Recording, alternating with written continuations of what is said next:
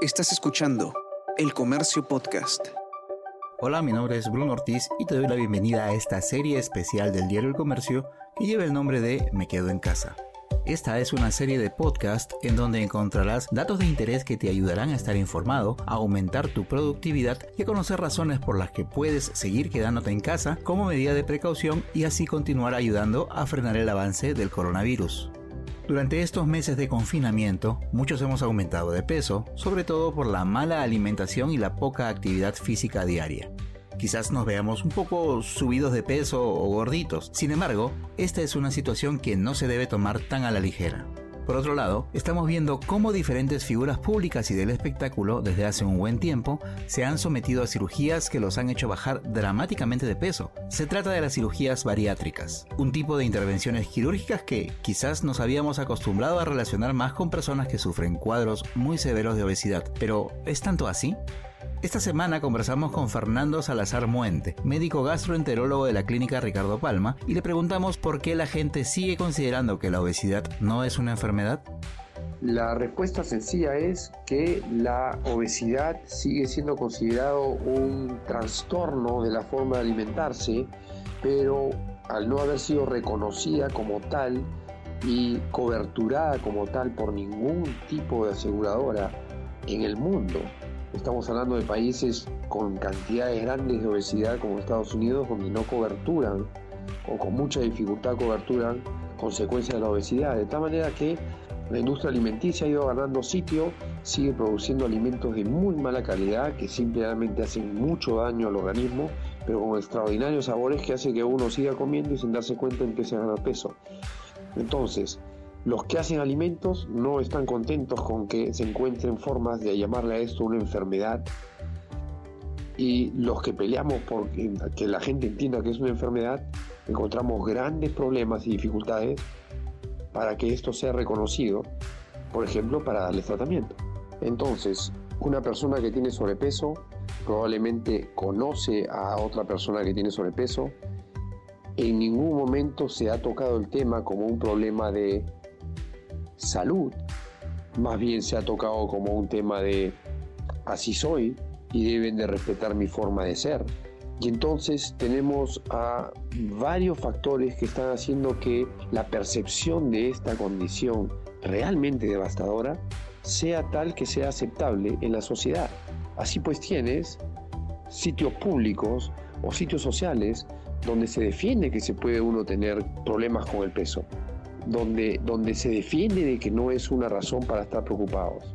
Lamentablemente, la obesidad conlleva no solo a un problema de imagen, no solo a un problema de control de sí mismo, sino que conlleva a una cantidad catastrófica de consecuencias de salud con costos inimaginables, que lamentablemente mientras que no podamos nombrarla y reconocerla como enfermedad primordial, va a seguir ocurriendo.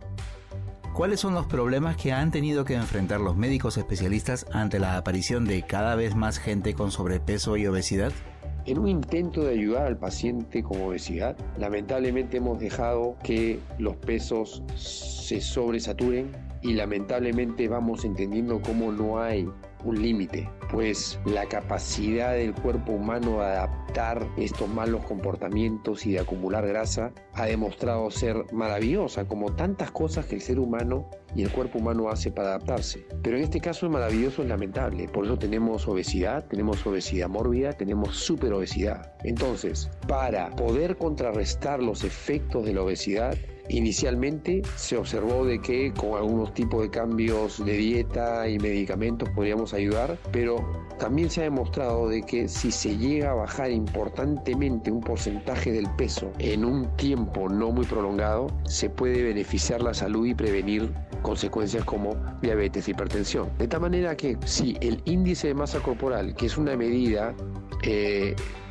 de importancia que mide esencialmente el peso en kilogramos entre la talla en metros, el índice de masa corporal nos va a decir qué categoría de obesidad estamos teniendo. Y entonces las cirugías bariátricas están claramente demostradas que tienen ventaja en pacientes con obesidad con índice de masa corporal arriba de 30, 35 o 40. La manga gástrica es una de esas cirugías que se empezaron a hacer hace unos buenos 10 años y más, pero que ha encontrado excelentes resultados, bastante tolerancia, de tal manera que se hace con mucha frecuencia, lo están haciendo muchos cirujanos y lo están haciendo bien.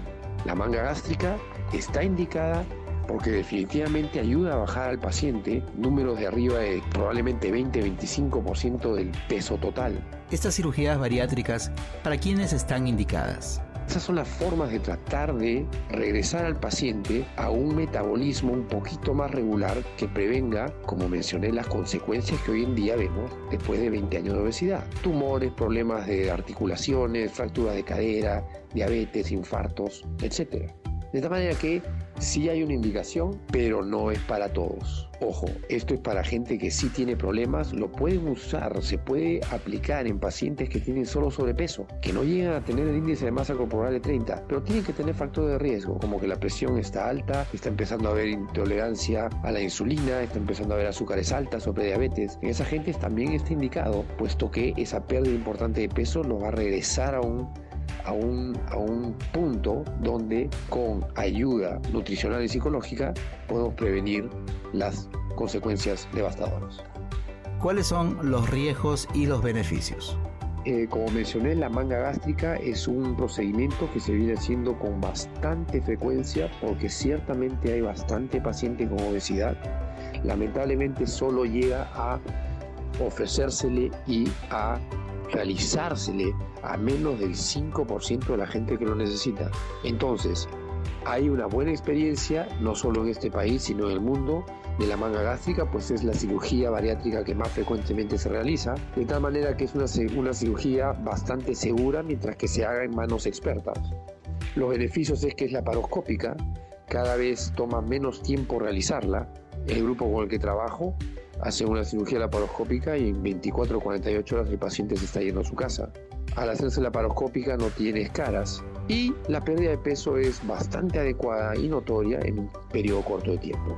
Riesgos, pues ciertamente se están sometiendo a una cirugía, tiene que ir por anestesia, es una cirugía como aquí le sacan la vesícula o el apéndice y eso va a conllevar pues el riesgo quirúrgico. Los pacientes con obesidad sola y depende de, la categoría o tipo de obesidad que tienen, ya pueden tener algunos problemas vasculares o unos problemas del azúcar que hacen un poquito más compleja la cirugía. Pero en líneas generales, los riesgos los, los pone el grado de obesidad del paciente y la cirugía, pero los beneficios son el expertise, la frecuencia con lo que se hace y el tiempo de, de procedimiento que no es muy elaborado. Hasta aquí hemos llegado con el episodio 46 de la serie Me Quedo en Casa, un conjunto de podcasts producidos por el comercio que busca brindar información de interés y darte motivos para permanecer en tu hogar y así ayudar a seguir frenando el avance del coronavirus. Mi nombre es Bruno Ortiz y nos escuchamos pronto. Esto fue Me Quedo en Casa.